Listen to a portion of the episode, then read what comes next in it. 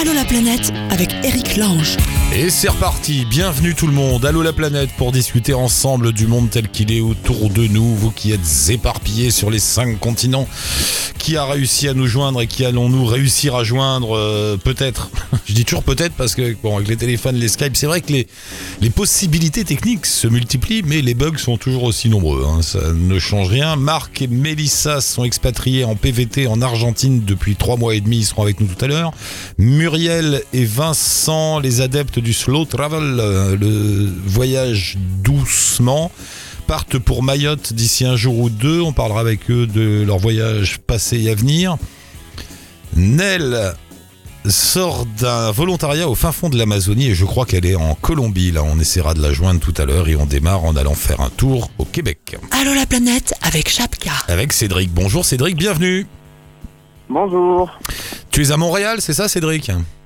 Oui, exactement. Euh, Français installé à Montréal ou québécois d'origine? Français. Je suis arrivé euh, ici en 2007 et ça fait maintenant un petit bout que je suis là. Ah ouais, dis donc. T'as pas pris l'accent? Pas trop? Non, non, mais je pense que mon voyage d'un an euh, à l'étranger a fait que j'ai vraiment tout perdu. Là, je suis de retour Ah. depuis 5 jours et quand je m'entends parler, j'ai mon accent français qui est là. Aïe aïe aïe, t'as remis les pendules à zéro là. Falloir- Ouais, ouais, ouais, ouais, ouais, exactement. A- Avant d'en venir à ton voyage, puisque t'as fait un tour du monde de Montréal à Montréal, euh, un, mot, un mot sur ta vie là-bas, qu'est-ce qui t'a poussé à partir comme ça à Montréal? Euh, en fait, j'avais mon école en informatique euh, Supinfo qui proposait euh, une année à Montréal. Et donc, je suis venu ici. J'ai fait mes six derniers mois de cours pour, pour mon diplôme. Et ensuite de ça, j'ai commencé à travailler dans une entreprise à Montréal. Et puis, je, je suis jamais parti. Je suis resté. Alors, tous les auditeurs qui passent par Montréal, qui s'installent là-bas, sont tous contents d'habiter à Montréal. Qu'est-ce qui se passe là-bas? Pourquoi vous êtes heureux? À ton avis? Euh, je pense que c'est- le parti euh, de défi un petit peu de partir euh, dans un autre pays, de devoir s'adapter. Puis une fois qu'on s'est adapté, le début il est quand même assez difficile hein, parce qu'on a beau parler la même langue, c'est pas la même culture. Euh, mais une fois que le, le- le gap il, il est fait, ben on, on s'y sent bien. Au début, c'est difficile. Qu'est-ce qu'il y a de plus dur? Si j'ai bien compris, on se trompe un petit peu parfois quand on va au Canada. On se dit, quand on va au Québec, on se dit on va trouver des Français de l'autre côté de l'Atlantique, mais c'est pas ça du tout. C'est ça. Mm. On a beau parler la même langue, on n'a vraiment pas la même culture. Euh, ça, ça demande, ça, ça demande vraiment de s'adapter ici. Ça marche pas pareil qu'en France. Ils sont quoi? Ils sont plus proches des États-Unis? Euh, Culturellement, C'est des hein. Américains. Ouais. C'est des, des Américains qui parlent français. Ouais. Mais c'est, mais il, paraît qu'il y a un côté euh, plus cool dans les relations humaines, plus tranquille, plus relax. C'est vrai ça? Effectivement. Moi, c'est, un peu ça que je suis venu chercher. C'est un peu ce, calme. Euh, par exemple, en France, les gens vont avoir tendance à beaucoup, euh, comme on dit au Québec, s'ostiner. C'est-à-dire que les gens, ils vont argumenter pour défendre des points de vue, alors que bon, parfois les, points de vue sont indéfendables, ou de toute manière, les personnes, ils arriveront à la situation où, bon, ben, t'as ton opinion, j'ai mon opinion, puis ça s'arrête là. Puis Mm. au Québec, il n'y a pas besoin de ça. C'est que dès le début, on voit, ok, ça, on a des avis différents, mais c'est pas grave. Ça sert à rien d'argumenter puis de dépenser de l'énergie négative. Alors que bon, mais on pourrait parler des sujets qui nous rassemblent. Ah oui. Mais ça enlève le, le débat et les engueulades dont nous sommes friands en France. Ouais, c'est vrai. Ouais. Et voilà. Et moi, justement, cette tension-là, euh, ben, je suis content de plus la vivre. Tu, qu'est-ce que tu fais comme boulot là-bas hein? Je travaille en informatique. D'accord. Mais il y a beaucoup de gens. C'est, c'est quoi? C'est un. Il y a beaucoup de boulot dans l'informatique, j'ai l'impression, au Québec. Ah, au Québec, puis partout dans le monde. hein. Ah. Euh, je t'en parlais, je t'en parlais tout à l'heure, mais par exemple, quand j'étais à Tokyo, euh, j'ai pu travailler en informatique. L'informatique, c'est vraiment euh, le, le- le boulot qui marche partout. Puis, à partir du moment où tu parles un temps soit peu anglais, bah, Hmm. tu es capable de travailler partout. Et, mais, mais quand tu dis travailler dans l'informatique, c'est très vaste. Euh, tu fais quoi? T'es ingénieur? Tu fais des lignes de code? Tu, tu fais quoi? Ouais, c'est Ouais. ça. Je fais des lignes de code. euh, Je suis ingénieur en, en développement web. D'accord. Euh, venons-en à ton voyage. Donc, il y a un an, si j'ai tout bien compris, tu as décidé de faire Montréal-Montréal. Voilà, Euh, T'es passé par l'Europe? Exact. J'ai, euh, en fait, j'ai quitté Montréal en avril 2015. Ouais. Euh, je suis parti vivre six mois chez mon grand-père à Bordeaux. Euh, une super expérience qui nous a beaucoup rapprochés. Euh, j'ai un peu travaillé aussi euh, à Bordeaux, histoire de mettre un peu d'argent de côté pour m'aider pour la suite de mon voyage. Et en octobre 2015, je suis parti en Inde pour euh, trois mois. Waouh. Euh, attends, Euh, attends, avant de poursuivre, juste un mot sur euh, quand on vient en France, quand on habite comme ça à l'étranger, qu'on est français, mais qu'on Ouais. revient en France dans le cadre d'un voyage. Est-ce que tu t'es senti revenir chez toi ou est-ce que tu t'es quand même senti un peu en voyage quand même? Bah, dis- disons que pendant toutes mes années au Québec, je suis rentré un an en France. Donc Ah. tout- toute cette réadaptation à mon pays, je l'ai connue durant cette année-là.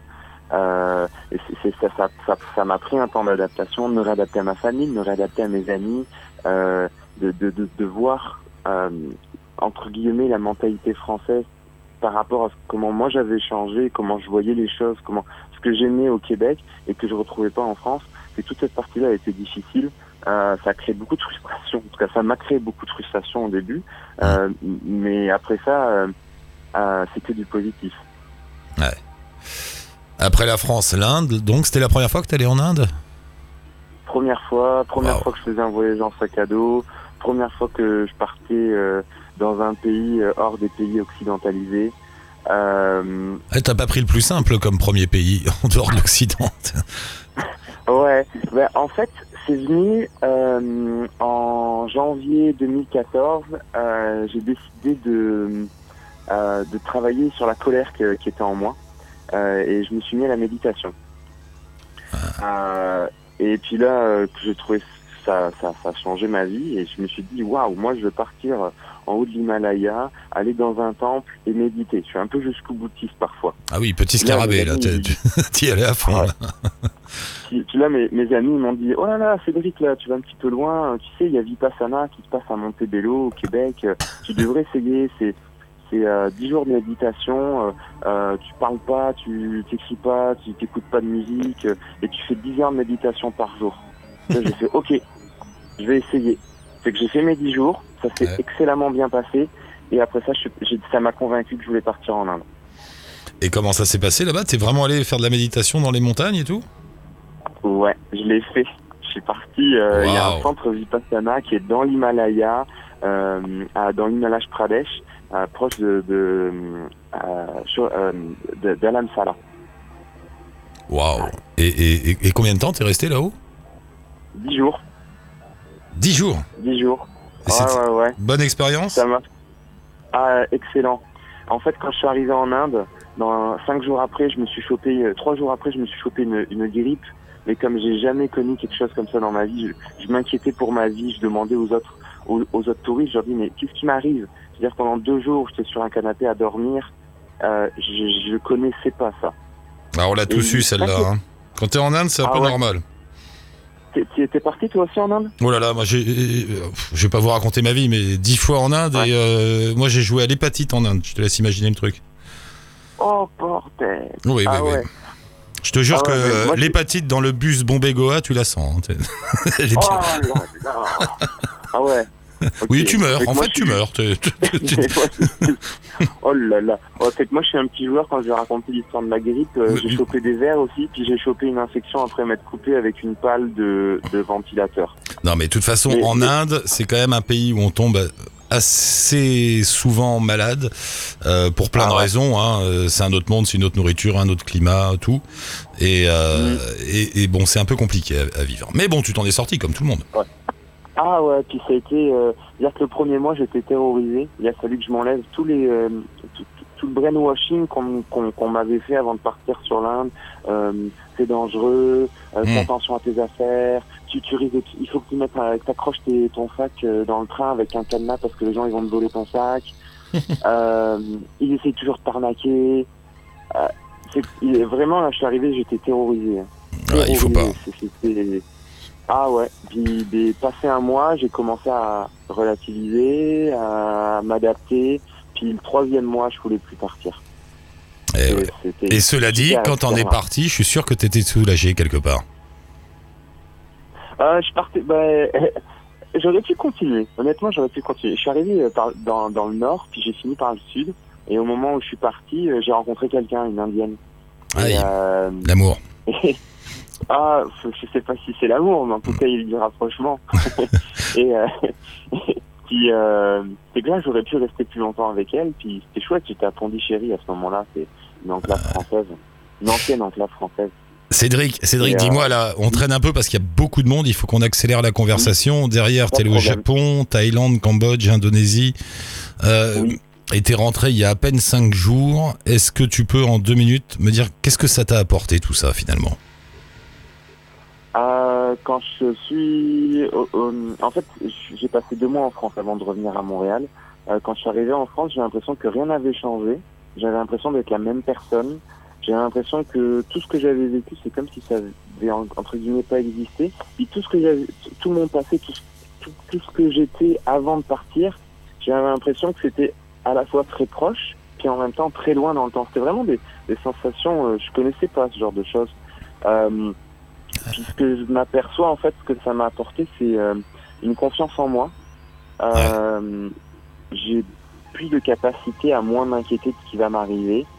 Euh, J'ai réussi à, à vivre dans le moment présent pendant plus d'un an, et puis ben là, c'est ça que j'essaie de continuer de faire. C'est ça, ouais. T'es d'accord avec moi? Ce qui va être dur, c'est de garder cette énergie. Énergie. c'est ce que tout le monde me dit. Ouais, ouais, c'est difficile. On peut, hein, mais c'est difficile. Hmm. Ouais, c'est- ça va être le quotidien qui va reprendre. Là, actuellement, je suis en recherche d'emploi, recherche d'appartement. C'est que c'est le retour à la vie traditionnelle, quoi. Mais c'est quelque chose dont j'avais envie. Cédric, il faut qu'on s'arrête là aujourd'hui, mais je sens que je vais te rappeler pour reparler de tout ça, pour philosopher un peu sur la vie, le monde et le voyage. Si t'es Avec d'accord. grand plaisir. D'accord Avec grand plaisir. Si je peux parler, c'est que euh, grand plaisir. Bon, ben, je te rappelle un de ces quatre, Cédric, on reste en contact via, via Internet et via Facebook et je mets un lien. Alors, est-ce que t'as, oui, est-ce que je mets un lien avec ta page Facebook sur ton voyage? Oui, Cédric Voyage, Oui, pour les oui, auditeurs. oui, oui, vas-y. Ça va D'accord. me faire plaisir. Ok, on met ça. Si vous voulez discuter trans, méditation transcendantale et voyage et grippe en Inde, n'hésitez pas. Il est là. C'est bon, ça. ça roule, Cédric. Merci. Euh, content de t'avoir rencontré. Puis on se rappelle bientôt. À bientôt. Au revoir. Merci. Salut, Cédric. Euh, qui est là? C'est Nel. Bonjour. Bonjour, Nel. Oh, quel son parfait. Où es-tu? Euh, alors, je suis actuellement en Colombie, à Palomino, sur la côte Caraïbe. D'accord. Euh, alors j'ai vu que tu étais consultante en transformation digitale bancaire. Juste pour ma Oh. curiosité personnelle, c'est quoi ce métier? Tout un programme. Euh, alors, en gros, moi, je, travaille euh, comme cadre dans une grande boîte d'informatique euh, qui aide bah, d'autres entreprises à bah, développer toute la partie informatique et digitale. Donc, moi, je suis spécialisée, spécialisée dans le secteur bancaire et, et assurance. Donc, pour donner des exemples un peu plus concrets, les, ces trois dernières années, je travaillais pour les banques populaires sur la mise en place bah, de toutes leurs stratégies qui concernent leur site internet, leur euh, application mobile euh, et tablette. Voilà, donc en gros, c'est de la gestion de projet appliquée euh, à de, de gros projets informatiques. Mais là, tu travailles pas en ce moment. C'est- C'est c'est Ou- toujours un peu nébuleux à expliquer. Oui. Bah, du coup, là, ça faisait euh, cinq ans que je travaillais pour, euh, pour cette entreprise et euh, j'ai décidé bah, de, de poser un, un congé sans solde d'un an pour, euh, pour partir voyager et voir euh, un petit peu autre chose. Quoi. Parce que j'ai vu que tu avais vécu en, en Australie un an, en Belgique aussi. Ça, c'était avant alors. Voilà. Ouais, c'était avant, bah, c'est pour mes études, parce que j'ai fait une école de commerce et donc on me demandait bah, de faire un, un semestre d'études et plusieurs stages euh, à l'étranger. D'accord. Euh, donc j'ai fait un semestre d'études à Sydney, suivi d'un stage là-bas, et puis après j'ai enchaîné avec un deuxième stage euh, à Bruxelles. D'accord. Et, et là, tu es sur la route depuis combien de temps? Allô? Alors je suis partie euh, depuis début septembre. Allô? Ouais, ouais, non, c'est bon. bien? Ouais, ouais, ça y est. ouais. C'est bon, ok. Euh, je suis partie début septembre. Euh, donc là, je passe euh, actuellement six mois en, en Amérique du Sud, donc jusqu'à jusqu'à début mars. Et ensuite, euh, donc l'idée c'était d'avoir ces six premiers mois sans vraiment d'itinéraire, sans plan, Mhm. en me disant que bah, si j'avais visité un pays, j'en ferais qu'un. Si j'en ferais dix, bah, j'allais en faire dix, vraiment au, au gré des rencontres. Et euh, ensuite, les six mois qui vont suivre vont être un peu plus euh, hachés par, euh, par un itinéraire précis bah, à cause de, de billets d'avion, parce que j'avais quand même pas mal de pays que, que je voulais visiter qui nécessitaient quand même une certaine organisation au niveau de l'itinéraire, des visas et des billets d'avion. Donc après, donc, je vais partir euh, en Nouvelle-Zélande quatre semaines.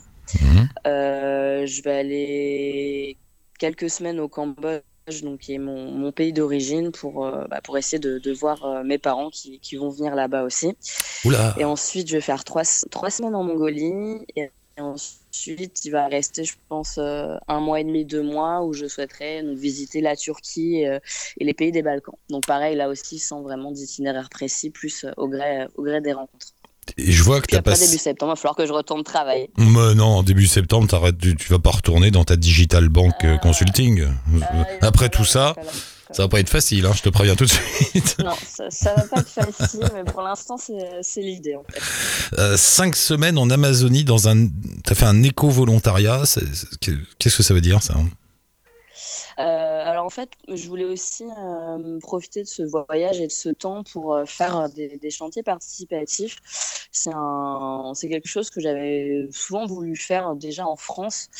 Euh, donc c'était de donner un peu de mon temps sur des projets, donc de, de souvent tourner vers tout ce qui est écologie, permaculture, éco-construction que j'avais pas pu mettre en place en France parce que souvent il faut on va avoir euh, trois ou quatre semaines devant soi et bah, quand on a que entre guillemets que cinq semaines de congé bah, c'est un peu difficile de se dire que on va, Mm. on va aller travailler autre part C'est vrai. donc du coup là j'avais euh, j'avais euh, un an devant moi donc je voulais absolument euh, pouvoir, pouvoir le faire donc j'ai trouvé en fait une, une française qui s'est installée au Pérou depuis depuis 3-4 ans et qui construit en fait dans la selva amazonienne donc ce qu'elle appelle un écologe donc c'est c'est plus un un, un hôtel euh, pour les backpackers euh, sachant que pour passer quelques jours dans la jungle, c'est souvent des, des voyages qui, qui coûtent assez cher, parce qu'il faut passer par des agences, etc. Et là, elle construit vraiment un lodge plus pour les, les backpackers en sac à dos, donc avec un prix beaucoup plus, euh, Abordable. beaucoup plus abordable. Voilà. Euh, et l'idée, c'est. Alors, certes, c'est un hôtel, mais c'est plus un centre de bien-être qu'elle souhaite construire, parce que bah, dans la selva, il y a pas mal de gens qui, vont pour se soigner. L'Amazonie étant un grand, euh, un grand centre de, de la médecine, donc pour des gens qui souhaitent effectuer des diètes euh, dans, dans la jungle, euh, vraiment, elle construit des, des cabanes assez isolées. Puis à ça, elle va rajouter bah, tout, tout un Ouais. tas d'activités comme des treks, des cours de yoga, etc. Donc là, le, le centre est toujours en, en construction. Et toi, t'as Donc, bossé, euh, euh, t'as quatre semaines là-bas. bossé avec elle. D'accord. ouais. Et c'était bien, ouais, belle Voilà, expérience. j'ai bossé avec. Ah, c'était, bah, c'était génial. Euh, déjà, c'était un premier challenge pour moi. Enfin, moi, j'habite, euh, j'habite à Paris. J'ai toujours vécu en ville, donc de me dire, je vais passer un mois euh, dans la jungle sans eau, sans électricité, sans toilette, sans douche, etc. Ça se fait. Il y a eu une petite semaine d'adaptation qui a été nécessaire, mais à la fin, j'avais plus vraiment envie de partir. Enfin, au départ, je vais rester que trois semaines. Je suis restée quatre semaines. Euh, et puis au niveau des, des activités, voilà, donc j'ai appris quelques trucs sur la, la permaculture, sur les, sur les constructions. Alors évidemment, la permaculture, c'est euh, c'est plus un mode de vie, hein. ça, ça prend pas en, en quatre semaines, mais ça permet de donner, euh, de donner certaines clés. Mm. Et je me suis retrouvée bah, avec un autre groupe de volontaires euh, bah, très sympa. Donc on, était, on est resté quatre semaines tous ensemble et ça a permis aussi de rendre l'expérience vraiment, euh, vraiment inoubliable. quoi. T'as vu des trucs bizarres. C'est Je vraiment te- quelque chose que je recommande. T'as vu des trucs bizarres, je te cite. Il existe des insectes dont le corps explose lorsqu'ils battent très vite des ailes pour sortir du verre d'eau dans lequel ils sont tombés. C'est quoi c'était Ouais, des- c'est- c'est complètement dégueulasse comme ça. Les C'est pauvres. de- Non, non, mais c'est c'est- parfois euh, on se dit la nature est mal faite. C'est bien la première fois que je vois ça. Euh, c'est ouais, des- ça ressemble à des petites libellules et euh, bah, ouais, parfois elles, tombent dans les verres d'eau ou dans les, les carafes d'eau et bah, pour essayer de sortir, elles, elles, se mettent à battre des ailes, mais au bout de 10 minutes, leur corps explose à cause de, la force qu'elles utilisent pour, pour leurs ailes. C'est vraiment crade, quoi, parce que après, t'en as partout dans le verre. D'accord, on a trouvé, une, on a, on a trouvé une imperfection de la nature, les gars. On en a trouvé une. Ouais, ouais, ouais. une seule. un mot, euh, j'accélère un peu le mouvement parce qu'on a du monde, mais on se reparlera. Euh, un mot sur la Colombie, parce que tu as tenu dans ton blog, après, ou sur ta page Facebook, je sais plus, euh, à, à, préciser que la Colombie ne correspondait pas à la réputation qu'elle a. Peut-être un pays bah, dangereux, vrai que quand compliqué. J'ai dit à mes parents que, que, que j'allais en Colombie. Ah. Évidemment, ils ont des images de drogue, de violence, de kidnapping. Enfin, c'est un peu ce qui est véhiculé par les médias. Et au contraire, bah, c'est un pays qui est enfin, tout à fait accueillant. Enfin, moi, je voyage toute seule. Euh, enfin, j'ai eu aucun problème. Euh, j'ai pu faire, par exemple, un, un coach surfing d'une semaine dans une famille colombienne pour, pour les fêtes de Noël et j'étais accueillie, mais comme, euh, comme si je faisais, je faisais partie de la famille. Euh, évidemment, bah, y a toujours des précautions à prendre, hein, c'est comme partout, mais pas plus qu'au Pérou ou, en Bolivie. Euh, donc, enfin, moi, j'invite tout le monde à, aller en, Colombie. Le, pays est vraiment magnifique, les gens sont, sont accueillants et. Euh, alors, cela dit, cela dit, Nel, tu dis que c'est une image véhiculée par les médias, mais c'est quand même une image qui a correspondu à une réalité dans les années 80-90. Euh, ça s'est calmé maintenant, mais c'était quand même, c'était devenu un narco-État. Maintenant, ceux qui subissent un peu ça, c'est plutôt le Mexique, enfin toute une partie du Mexique, le nord mmh. et l'ouest. Euh, mais la Colombie, oui, ça va mieux, mais tu es d'accord avec moi, il y a quand même des coins, j'imagine, où il faut pas trop traîner. Alors oui, il y a des coins dans lesquels il faut pas trop traîner. D'ailleurs, enfin, c'est pas forcément évident de, de, trouver des guides sur euh, sur la Colombie, en dehors de, de, par exemple de blogs sur internet, parce que c'est vrai que euh, quand je suis partie, à part le Lonely Planet, et d'ailleurs sa première édition, il y a il n'y a, pas, oh, on perd, là. Euh, il y a pas vraiment d'autres. Donc c'est vrai qu'on est tous avec Capitale. En... Allô, allô? Ouais, ouais, non, t'avais perdu un petit peu. Allô? Ouais, retour, ouais. on est là. Euh, donc du coup, tout le monde a, utilise le, le les planètes va un peu dans les mêmes endroits donc c'est le côté un peu un peu dérangeant on va dire parce que finalement on rencontre toujours bah, un peu les mêmes les mêmes voyageurs. Mais euh, mais certes c'était une réalité. Il y a y a des endroits dans lesquels il faut pas aller mais finalement vu qu'ils ne sont pas trop décrits dans les guides on n'a pas tendance à, à y aller. Ouais. Euh, la suite de tes aventures là tu, tu, tu restes encore combien de temps en Amérique latine? Alors là je reste jusqu'à début mars, donc je pense que je vais rester jusqu'à la fin du mois en, en Colombie.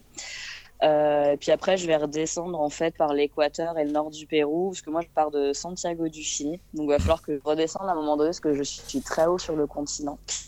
Donc il va peut-être aussi falloir que je prenne un petit billet d'avion pour, euh, pour redescendre jusqu'à Santiago. À voir. Je vais essayer de recontacter aussi quelques voyageurs que j'avais rencontrés euh, au cours de mon voyage et euh, pour voir s'il y, y, a moyen de se, de se recroiser sur, sur la route. Eh ben ça marche. Euh, ravi de t'avoir rencontré, voilà. Nel. On se rappelle. Et ben puis euh, pour la suite du voyage, tu nous racontes au fur et à mesure. Tu m'envoies un petit message de temps en temps et puis nous on te, on te rappelle. Ouais. Et, ok, il bah, n'y a pas de problème. Et on met un lien bien sûr avec ton blog, euh, l'escaleroutarde.com. Allez faire un tour. C'est là que vous apprendrez que en fait Nel ouais. a les cheveux okay. rouges et des piercings partout et qu'elle est punk. C'est ça. Comme quoi, on peut bosser dans la banque et être punk avec des cheveux rouges, ouais, ce qui est rassurant. Je, les cache, je, je, les cache, au travail, ceux-là. bon, ça marche, Nel. Merci beaucoup. À très bientôt. Bonne route. Merci. Bye. Bonne journée à, à bientôt. Au revoir. Euh, Muriel de chez Muriel et Vincent, bienvenue. Bonjour. J'ai pas tout compris. Vous allez à Mayotte, là, euh, demain, après-demain, c'est ça? Alors, on décolle mercredi, oui. D'accord. Nou nouvelle ville, nouvelle installation ou voyage au pif euh, C'est quoi? Alors, nous, non, nouvelle installation. Là, on part pour un an minimum sur, sur Mayotte. Ah ouais? Donc voilà. Enfin, pour moi, c'est un retour aux sources. J'y suis déjà habité pendant, pendant deux ans là-bas. Donc, du coup, j'y retourne. Et, et, et, mais tu voyages beaucoup, toi, avec Vincent? Vous arrêtez pas? Alors, c'est vrai qu'on a un peu la bougeotte. Bon, mis à part que là, en 2016, on n'a pas trop trop voyagé puisque j'étais enceinte. Ouais. Mais ah. maintenant que bébé est là, et ben on en profite pour repartir à nouveau. Vous avez monté un blog qui s'appelle Les Globetrotters Buller. C'est quoi Buller Alors Buller, c'est parce qu'en fait, on est fan de plongée, d'où les destinations qu'on fait un petit peu ah, dans le monde. D'accord. Et voilà, donc du coup, comme on voyage beaucoup et qu'on plonge, on s'est dit, ben, Globetrotter, Buller, ça sonne bien. Et tu es prof de plongée, non? Alors, je suis prof de plongée également, je suis prof de SVT. D'accord, bon, SVT, je te le laisse. Plongée, c'est- pratique pour euh, trouver des boulots à droite à gauche ou pas hein? Ça marche? Alors oui, ça marche. Bon, après, c'est clair qu'il faut, qu'il faut s'accrocher quand même. Mais il est tout à fait possible de trouver du travail en étant, en étant plongeur euh, sans aucun souci. Après, il faut y aller au feeling et puis euh, il faut oser demander, hein, ça c'est évident. Ouais, ouais. Non, mais j'avais rencontré des auditeurs comme ça qui passaient des diplômes de moniteurs et ça leur permettait après de bosser. Enfin, un peu sans gagner beaucoup de sous, mais dans le sud de la Thaïlande, en Indonésie, dans des coins comme ça. Ils arrivaient à trouver Bah, des... c'est vrai qu'après, oui, on, on, on vit bien sur place, mais c'est vrai qu'après, on peut pas vraiment. Euh, bah, c'est pas un budget qui nous permet de vivre, de voyager beaucoup. C'est vraiment pour pouvoir vivre sur place. On peut pas faire vraiment d'extra. Tu fais la promotion du slow travel, le, trav- le voyage lent. C'est bien. c'est bien, mais il faut du temps, c'est le problème. Bah, c'est le problème, oui, mais le problème que j'ai maintenant, c'est que j'arrive plus à aller vite. Quand je vais quelque part, il faut que je reste au moins deux semaines, voire trois semaines, c'est un minimum. Ouais. Je peux pas, je peux pas aller plus rapidement. Quand on est parti, hein, par exemple, au Portugal, je suis restée une semaine à Lisbonne, rien que pour découvrir Lisbonne. Je pouvais pas faire deux jours à Lisbonne, c'était pas possible. Mais comment tu fais? Parce que tu... euh, Comment tu fais? T'as un travail? Pour- Bah, quand, Oui, quand- je suis, oui, je suis prof. Mais oui, mais alors tu leur dis, euh, je écoutez, moi je suis slow travel, alors il me faut six mois. Hein. Ça marche hein? Non, non, non, ça, ça marche pas. C'est vrai que je profite des destinations en juillet-août, où j'ai quand même deux mois pour pouvoir partir. Euh, là, après Mayotte, j'y vais pour le travail, donc du coup, euh, ça me permet de rebouger là-bas et de travailler tout en à côté, pouvant euh, voyager un petit peu. Donc j'essaye d'allier, on va dire, et le travail et, euh, et les voyages. Oui, c'est ça, tu fais des, des parenthèses expatriées. C'est ça. Ouais, ouais, c'est ça que je voudrais. C'est ça qu'il faut que je fasse. J'installe mon micro quelque part pendant un an. Mais oui, bien sûr. Et et- et- t'es allé où comme ça hein, Où tu as pu prendre ton temps En Asie du Sud-Est? Non Alors en Asie, moi j'ai profité euh, d'un d'un break d'un an. En fait, j'ai le droit à une année sabbatique. Ouais, c'est bien ça. Donc, euh, donc du coup, ben, on est resté cinq mois en, en Thaïlande. Et ensuite, on a vadrouillé dans le coin, donc euh, Birmanie, Malaisie, Indonésie, Laos, Cambodge et, Singapour. On a pris notre temps. Ah bah oui, oui. Cinq mois en Thaïlande, c'est bien, dis donc, tu, tu les connais bien maintenant, eux. Bah, on est resté aussi en Thaïlande cinq mois pour justement pouvoir travailler en tant que moniteur de plongée. Ah voilà, voilà, voilà. Donc, voilà, on s'est vraiment installé sur place, on a eu notre petit notre logement avec le loyer, on, voilà, on vivait vraiment euh, en Thaïlande. C'est vraiment, vraiment sympa. Et Mayotte, c'est comment? Alors moi, Mayotte, j'adore. Ouais. forcément. Mayotte. Alors Mayotte, c'est une île qui a quand même pas mal de petits problèmes. On le voit assez aux, aux informations, donc je vais pas m'étendre là-dessus. Ouais. Mais à côté de ça, c'est une île magnifique. En fait, c'est vrai qu'il y a un lagon qui est l'un des plus grands du monde. Euh, Il y a des tortues, donc il suffit de se poser sur une plage le soir et on voit les tortues. Il y a des baleines, il y a des dauphins, il y a Ah. des dougons. Enfin, dès qu'on aime l'environnement marin, c'est vraiment une pure merveille. Mhm. Et à côté de ça, les Mahorais sont vraiment très très sympas, très conviviales. On est toujours invités à droite à gauche. Moi, j'aime vraiment ce- cette vie-là. Ça change vraiment de, de ce qu'on a en métropole. Après, tu le disais, on l'a évacué vite fait, mais il y a des vrais problèmes puisque c'est une île des Comores et t'as toutes les autres îles des Comores qui, bah, les gens qui habitent sur ces îles viennent à Mayotte parce que c'est la France et parce que c'est l'Europe et ça pose de sacrés problèmes d'immigration. Il y a beaucoup beaucoup de gens qui débarquent.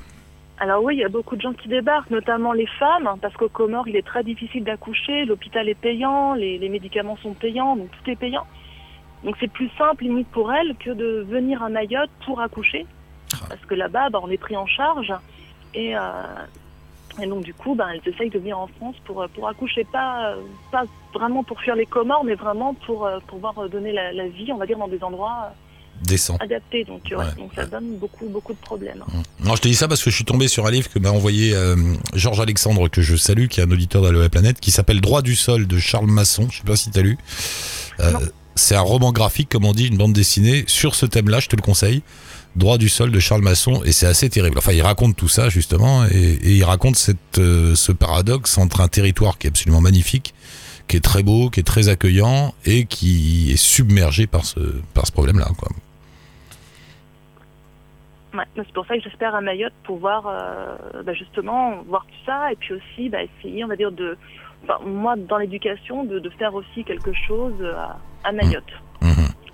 Oh, ben je vais te nommer correspondante euh, à Mayotte pour Allo la planète. Mais il n'y a pas de souci. Si- si t'es d'accord. Tu pars après-demain, c'est ça? Oui, je décolle mercredi. Donc en espérant qu'il n'y ait pas de grève, pas de gel, pas de neige et j'en passe. Ouais. Mais mercredi, oui, c'est c'est le départ. Oh, bah écoute, ben, on se rappelle très vite, on reste en contact. Et Vincent, lui, il a du boulot à Mayotte aussi ou il va se débrouiller? Alors Vincent, bah, pour le moment, il n'a pas de travail à Mayotte. Enfin, il a un travail à temps plein, il va être nounou. Ah, bah oui, bien sûr. Il faut bien que quelqu'un s'occupe de bébé. On n'allait pas le laisser comme ça tout seul. euh. C'est vrai, bien sûr. Bon, bah, Donc il, voilà, faut- il ira montrer les tortues euh, au bébé, et puis voilà. voilà, mais il faut bien que bébé, au moins, euh, bah, voilà, papa ou maman pour, pour s'en occuper dans un premier temps. On se dit qu'on déménage, nouvel environnement, on n'a pas envie de, de le stresser plus que ça. Ouais. Donc pour le moment, c'est Vincent qui va s'en occuper. D'accord. Bon, ben, installez-vous bien et je vous rappelle bientôt. D'accord, pas de Ok. problème. Et je mets un lien avec les Globetrotters Bulleurs euh, sur le blog d'Allo la planète si vous voulez en savoir plus euh, sur Muriel, Vincent, les voyages, euh, le, le slow travel et la plongée sous-marine.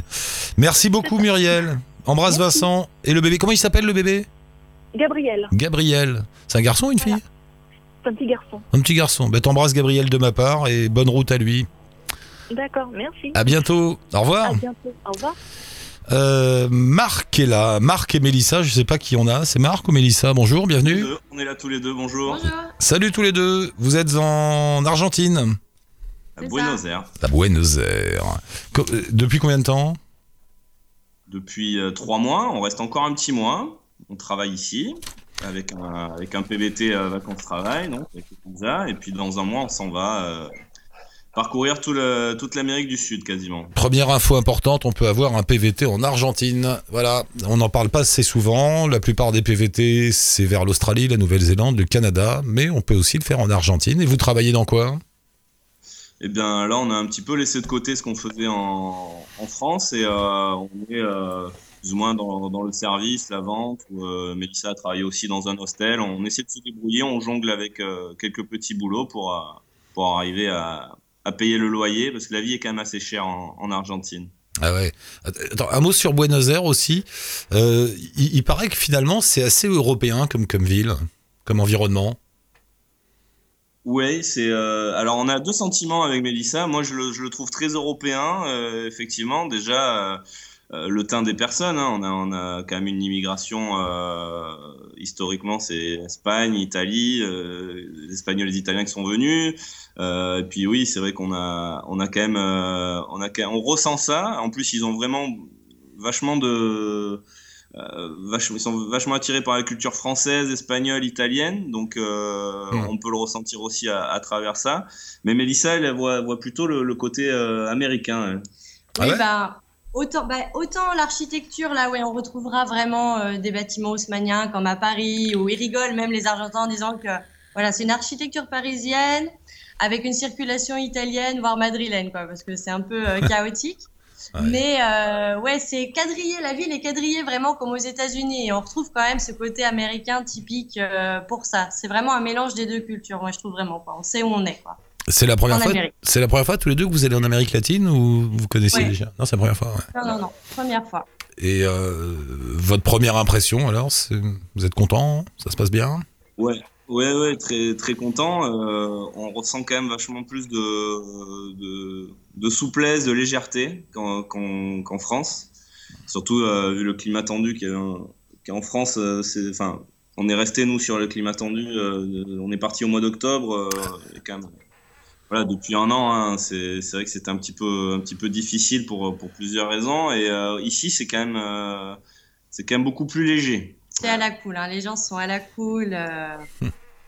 C'est vraiment l'Amérique du Sud comme on peut l'imaginer, quoi. C'est les gens se prennent pas la tête et en plus de ça, adorent les Français, donc c'est ça nous change aussi. Pour- D'habitude, les Français qui n'ont pas forcément bonne réputation à l'étranger, ici, ils adorent les Français, donc euh, ils sont ravis euh, de pouvoir parler Pour- avec nous et c'est bien, on se sent vraiment bien accueillis. Pour parler justement, pour communiquer, je sais pas, vous parlez espagnol, anglais euh, on fait Voilà. comment en espagnol, en Enfin, argentin, très précisément.